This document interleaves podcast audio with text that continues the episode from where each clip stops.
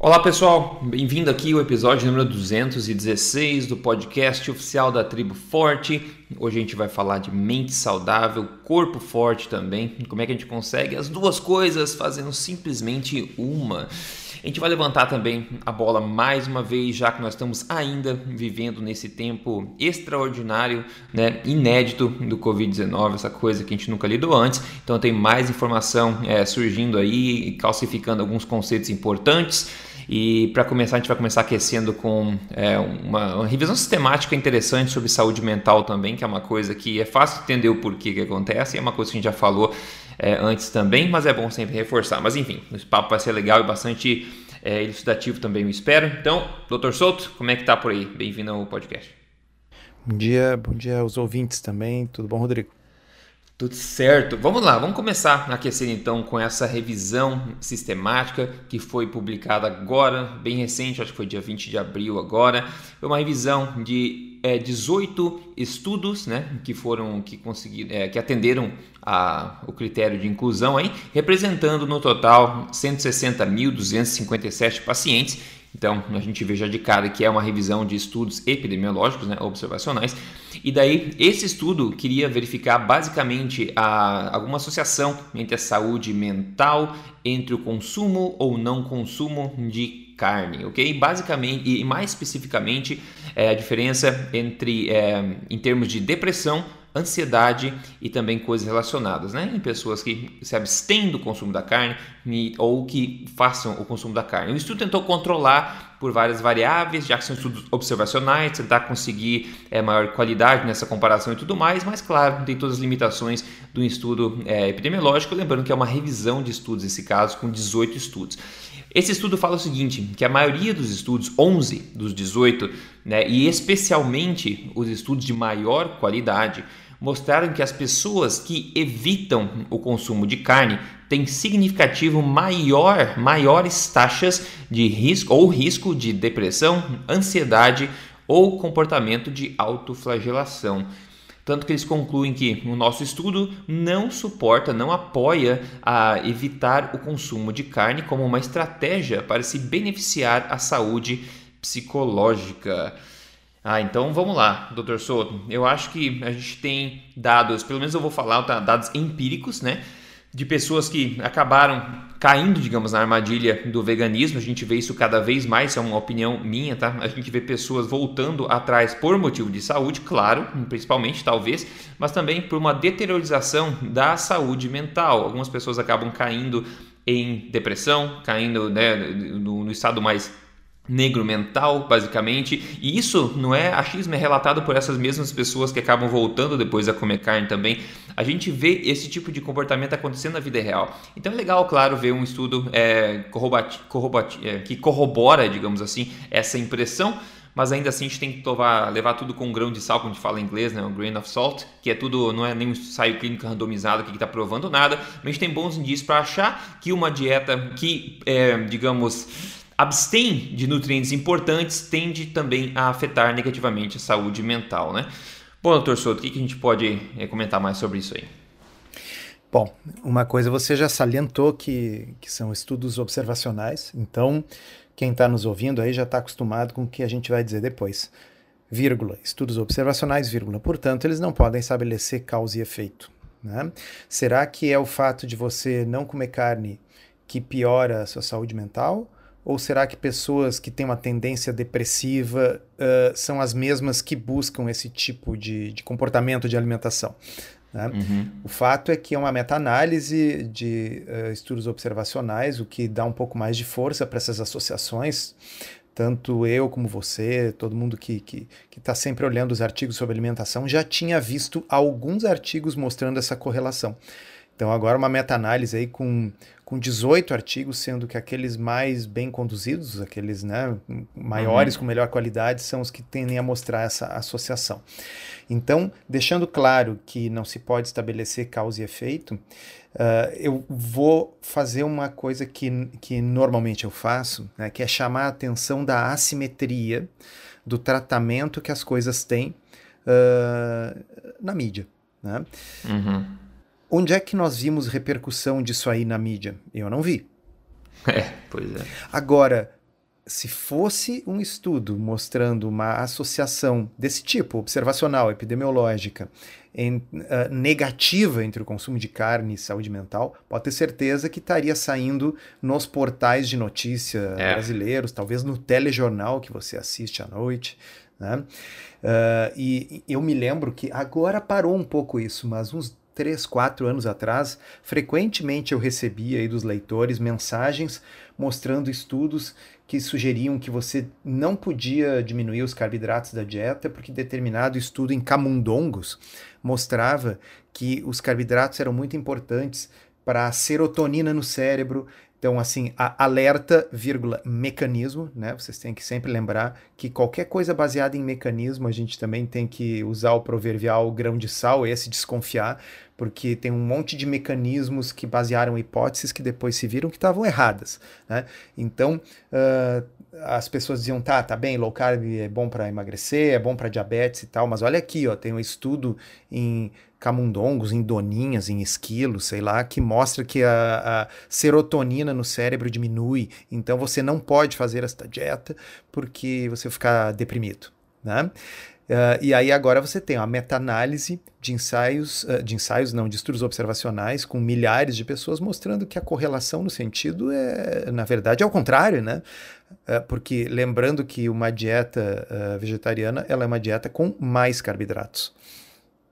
Sim, sim. E, e, mostrando também que a, a, carne com certeza não é a causa dos problemas, né? Porque é uma associação inversa no caso. Né? Exatamente. E eu concordo, Rodrigo, que você colocou assim, se, eu, se, se é que essa associação uh, que aparece em tantos estudos aí é real, que existe alguma coisa em termos de causa e efeito, que a gente não tem como saber, porque não são ensaios clínicos randomizados, mas se é que existe, deve ter a ver com a questão nutricional de coisas que são muito necessárias que estão presentes em maior quantidade em produtos de origem animal, como vitamina B12, como ácidos graxos ômega 3, como colesterol, sim, colesterol na dieta, né?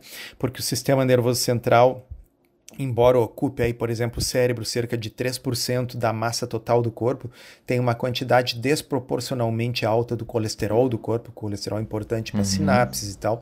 Então, a gente sabe que uma série de nutrientes importantes do ponto de vista uh, do uh, neurológico, do, da composição do desenvolvimento do cérebro e do sistema nervoso central estão presentes ou exclusivamente em animais ou em maior quantidade e em formas mais absorvíveis e mais biodisponíveis em produtos de origem animal.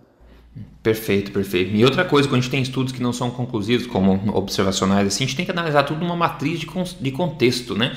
Então, a gente, tendo conhecimento de várias áreas, a gente pode analisar as coisas em contexto para ver se uma coisa fortalece a outra ou fica desconexa, como é que a gente pode tirar um pouco mais de, de informação de, de, cada coisa, avaliando tudo em contexto. Isso é muito importante, eu acho que o contexto que a gente avalia. Bom, é, fica aí a bandeira vermelha para quem achar que a mídia quer ter o bem, que tem que comer menos carne mesmo, quer acreditar na a Organização Mundial da Saúde, que por sinal, abre parênteses, está recomendando agora a dieta da pandemia, que você consuma 180 gramas de grãos por dia, que você evite gorduras saturadas e que você consuma óleos vegetais como canola, milho e girassol, etc. Né? Então eles querem basicamente que você consuma a mesma dieta que está causando inflamação e obesidade no mundo inteiro, inclusive a mesma dieta que está associada, como a gente vai ver a partir de agora, com terríveis aí aumento, na verdade, de complicações com Covid-19. Ô Rodrigo, Enfim, sobre a OMS, uh, foi engraçado porque eu vi uma, um desses posts da OMS que dizia assim, para o Covid-19, reduza o açúcar na dieta para não mais do que uh, seis colherinhas de chá por dia. Né? E aí eu digo, nossa, que legal, a OMS está dizendo para reduzir o açúcar nesse contexto, até retuitei. Aí logo depois veio essa bobagem aí que você falou. Então, não adianta, eles estão certos com a mesma frequência que um relógio quebrado, né? Então, assim, é, é, se vocês pensem, pessoal, relógio de ponteiro, assim, digamos que o relógio está quebrado às três da tarde, ali ele estragou. Então, todos os dias, às três da tarde, às três da manhã, o relógio vai estar tá certo, mas por puro acaso, né? E, e, é mais ou menos o que, o que parece acontecer com a OMS no que diz respeito à, à alimentação. É impressionante. É impressionante. Vamos lá, colocar vocês no, contexto aqui para gente começar a discussão. Uma alimentação nutritiva e anti-inflamatória não é só importante, obviamente, na saúde mental, mas obviamente também na saúde física. A, importante, a importância de uma saúde metabólica em xeque tem ficado ainda mais em evidência ultimamente, como a gente vem falando nos últimos podcasts, por causa da Covid-19. Testes de anticorpos em vários lugares do mundo já têm mostrado nos últimos dias que a Covid-19 é uma doença muito menos perigosa para o, in, para o indivíduo do que se pensava. Pesquisadores da Universidade de Stanford, por exemplo, que já publicaram dois estudos na Califórnia, dizem que a real taxa de mortalidade da Covid-19, que a OMS achava que era 3,4 no começo, hoje em dia a gente vê que está bem mais próxima de uma gripe sazonal comum, talvez um pouco acima, como está dizendo esses, esse pessoal que está liderando esses estudos. O problema é que temos muitos bons é, indícios também de que Covid-19 é muito infecciosa e de alta transmissibilidade, o que significa que o risco para o indivíduo é bastante baixo, porém o risco para a infraestrutura de uma saúde de um país é alto. O que também está ficando cada vez mais cristalizado são os fatores de risco de complicação da doença para alguns indivíduos o risco é bem maior, né? Novos dados de Nova York mostram que 93,9% das pessoas que morreram já tinham pelo menos uma comorbidade. Dados da Itália, que a gente já mencionou, mostram que 99,2% das mortes tinham já pelo menos uma comorbidade. A idade avançada e a presença de comorbidades definem um maior grupo de risco. No entanto, apesar de muito raro, existem mortes também de pessoas mais novas. As estatísticas mostram também que a gripe sazonal, da mesma forma, apesar de raro, também mata pessoas mais novas. Isso acontece. Saiu no Estadão agora, dia 20, a triste notícia que um jovem de 23 anos que acabou falecendo por complicações de Covid-19 foi também a pessoa mais jovem do Brasil a, a, falecer por causa disso. Isso é extremamente triste. Os pais né, da, desse jovem ficaram assustados, indignados com razão, porém o jovem pesava mais de 100 quilos, segundo o Estadão. Ele era obeso.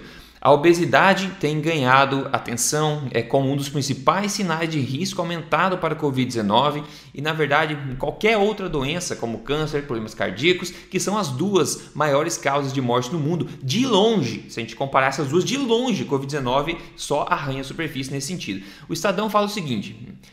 Dados do Ministério da Saúde divulgados há uma semana revelam que a obesidade já é considerado o principal fator de risco nas vítimas de Covid-19 com menos de 60 anos à frente até de problemas respiratórios e cardiológicos.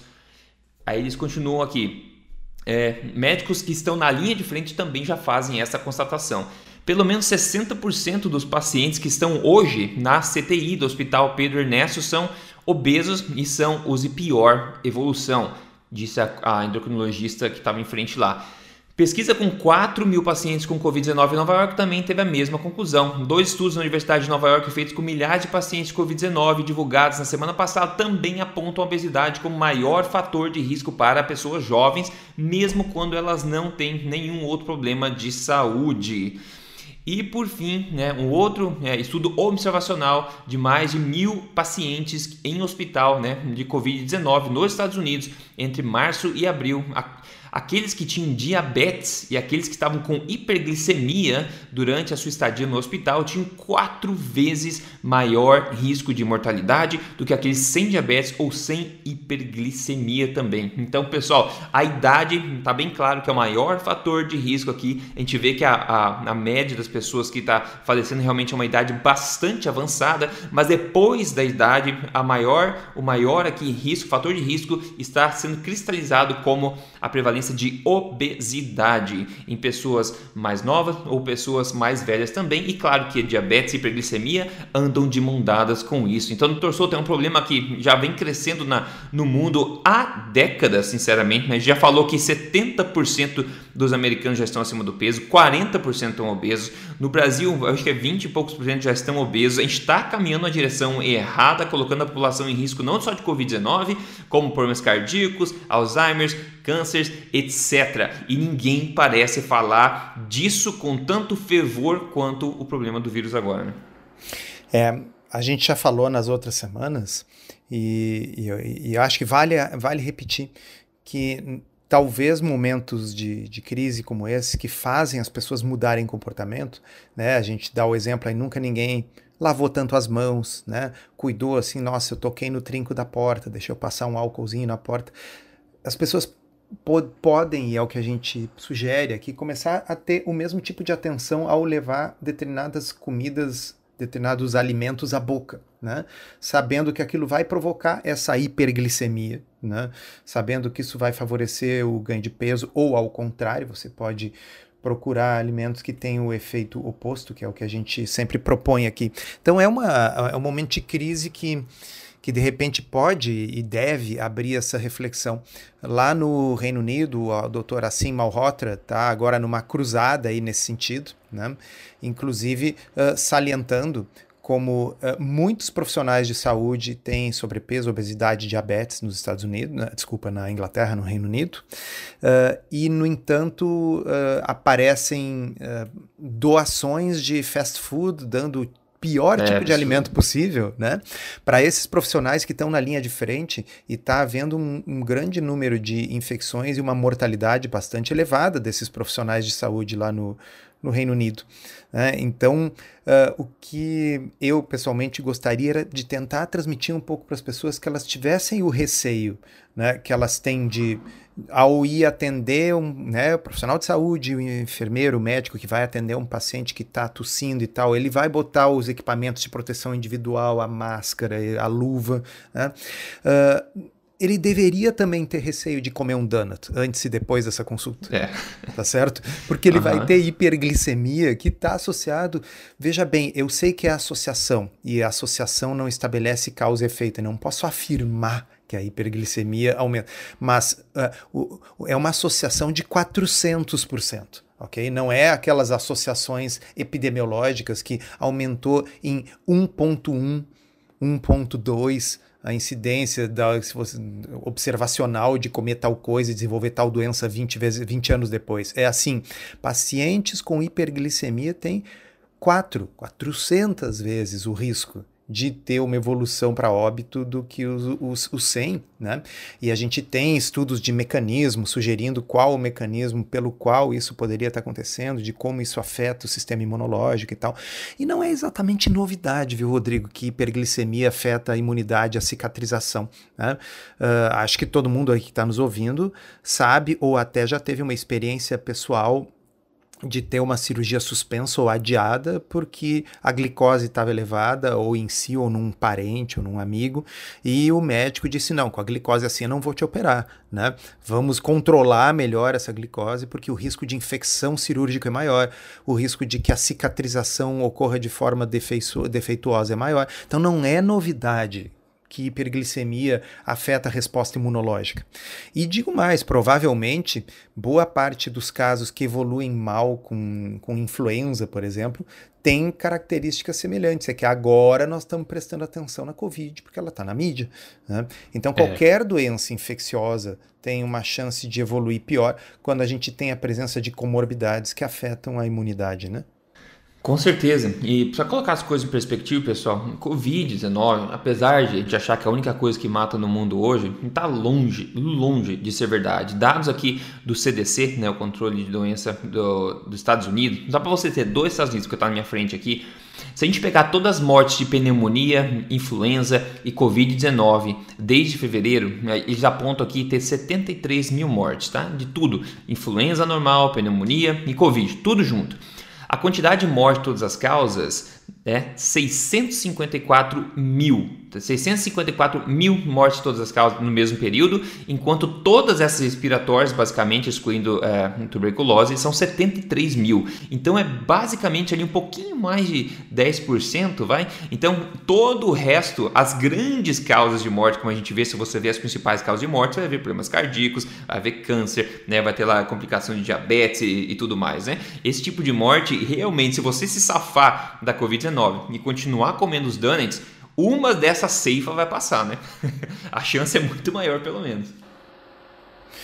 Oh, com certeza. Uh, então, eh, a, a, gente sabe que uma hora dessas, uh, é, é, a Covid-19 vai, vai diminuir, vai deixar de ser uma epidemia, talvez uh, assuma um caráter endêmico, né, que todos os anos tem um número X de casos, é o mais provável, né, e, e provavelmente em 2022, 2023, não vamos mais estar tá falando nesse assunto. Agora, pro, a, escrevam sobre diabetes, doença cardiovascular, sino metabólica e gordura no fígado, nós vamos estar tá falando mais ainda. Então, é legal a gente saber que a gente não tem controle sobre tudo na vida, mas sobre essas doenças crônicas e degenerativas a gente tem certo grau de controle, porque depende de hábitos, né? E que a gente pode ter as mesmas mudanças e beneficiar uh, um espectro tão grande de, de coisas, não apenas uh, as doenças crônicas e degenerativas, mas olha só, até o nosso risco de ter complicações de uma doença infecciosa, de uma pandemia. São as mesmas mudanças de hábito.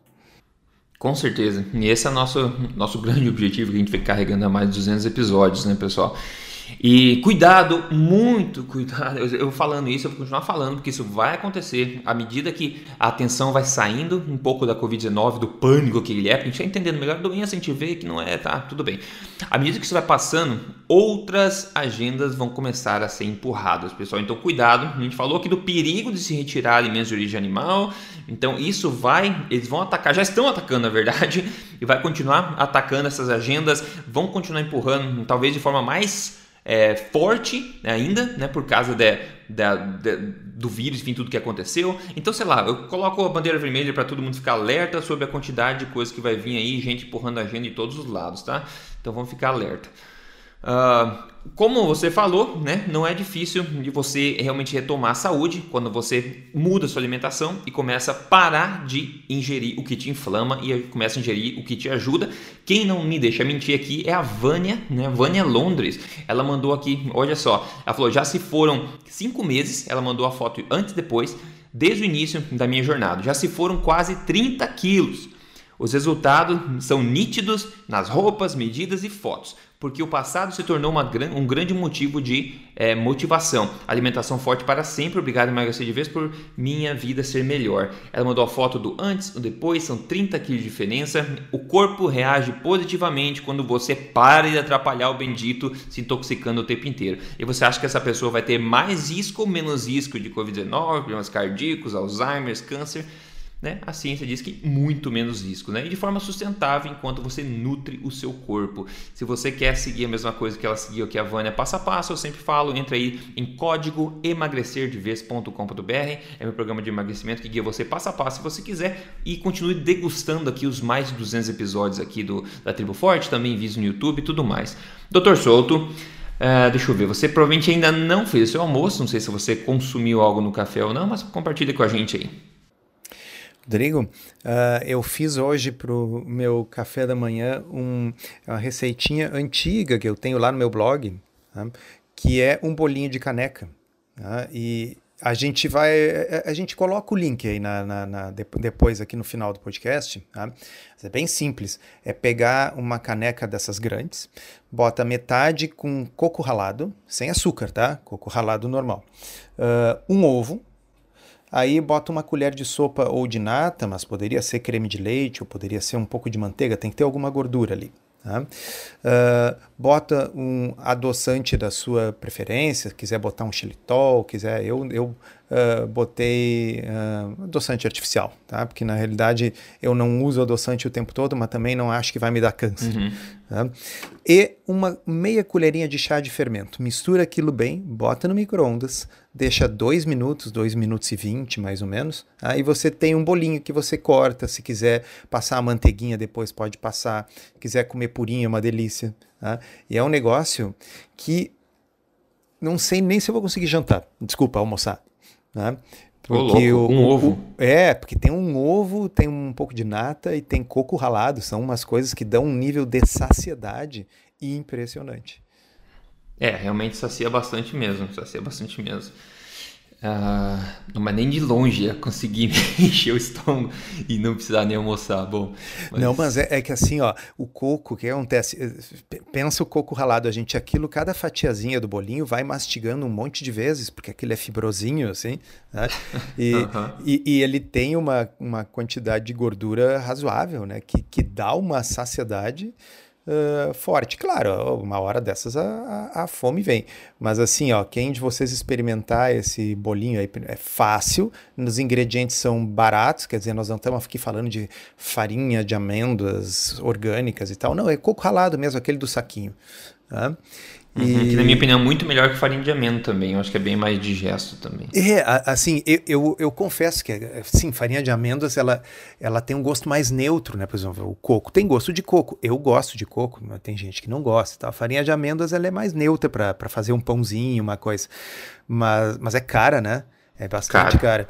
Ah, e o coco ralado é bem, bem mais em conta e se encontra em qualquer lugar. Farinha de amêndoas, às vezes as pessoas moram aí, não moram numa capital, não é em qualquer lugar que você encontra ou tem que encomendar pela internet. Né? É uma receita que está lá no meu blog, acho que desde 2012. Sim, eu lembro das mais antigas, negócio da, da, da caneca. É Exatamente. Tem várias variações, é legal. É legal. É, Bom, eu falar ontem à noite no combinado no café da manhã, não costumo tomar café da manhã ainda, uh, faz uns anos, mas ontem à noite, panela de pressão, como eu falei, cortes feios de carne mais panela de pressão é igual a sabores lindos. Né? Você pega um corte feio, um corte mais, mais diferente, que ficaria difícil de fazer na frigideira ou no grill, bota panela de pressão, ele derrete, fica uma delícia. Ontem eu fiz carneiro e o pessoal que está aí, tem bastante gente perguntando há um tempo e foi no ar agora a receita do ossobuco forte, que eu fiz na panela de pressão, que é um dos meus pratos favoritos. É barato, é delicioso. Está no YouTube, só você procurar aí ossobuco forte e ver a receita que você vai ver lá. Uma forma de você aproveitar a panela de pressão e realmente comer ajoelhado, agradecendo, porque é bom demais. Está nutrindo o corpo também ao mesmo tempo, gastando pouco. Maravilha. Pessoal, Entrem na triboforte.com.br se você quiser, quiser ter acesso a um acervo de mais de 550 receitas e também todas as palestras aí gravadas da Tribo Forte, todos os eventos que foram até agora. Maravilha? E siga a gente nas mídias sociais, procura Rodrigo Polesso no YouTube, aonde você no, no Instagram, Dr. Souto também, DR Souto no, no, Telegram, tem a blc.org.br no Instagram, tem todos os recursos para você se conectar e se manter aí positivo rumo a coisas melhores que estão por vir com certeza pra gente aí, né, pessoal? Então é isso. Obrigado, torcedor, pela atenção aí. A gente se fala no próximo episódio semana que vem. Obrigado, um abraço, até a próxima.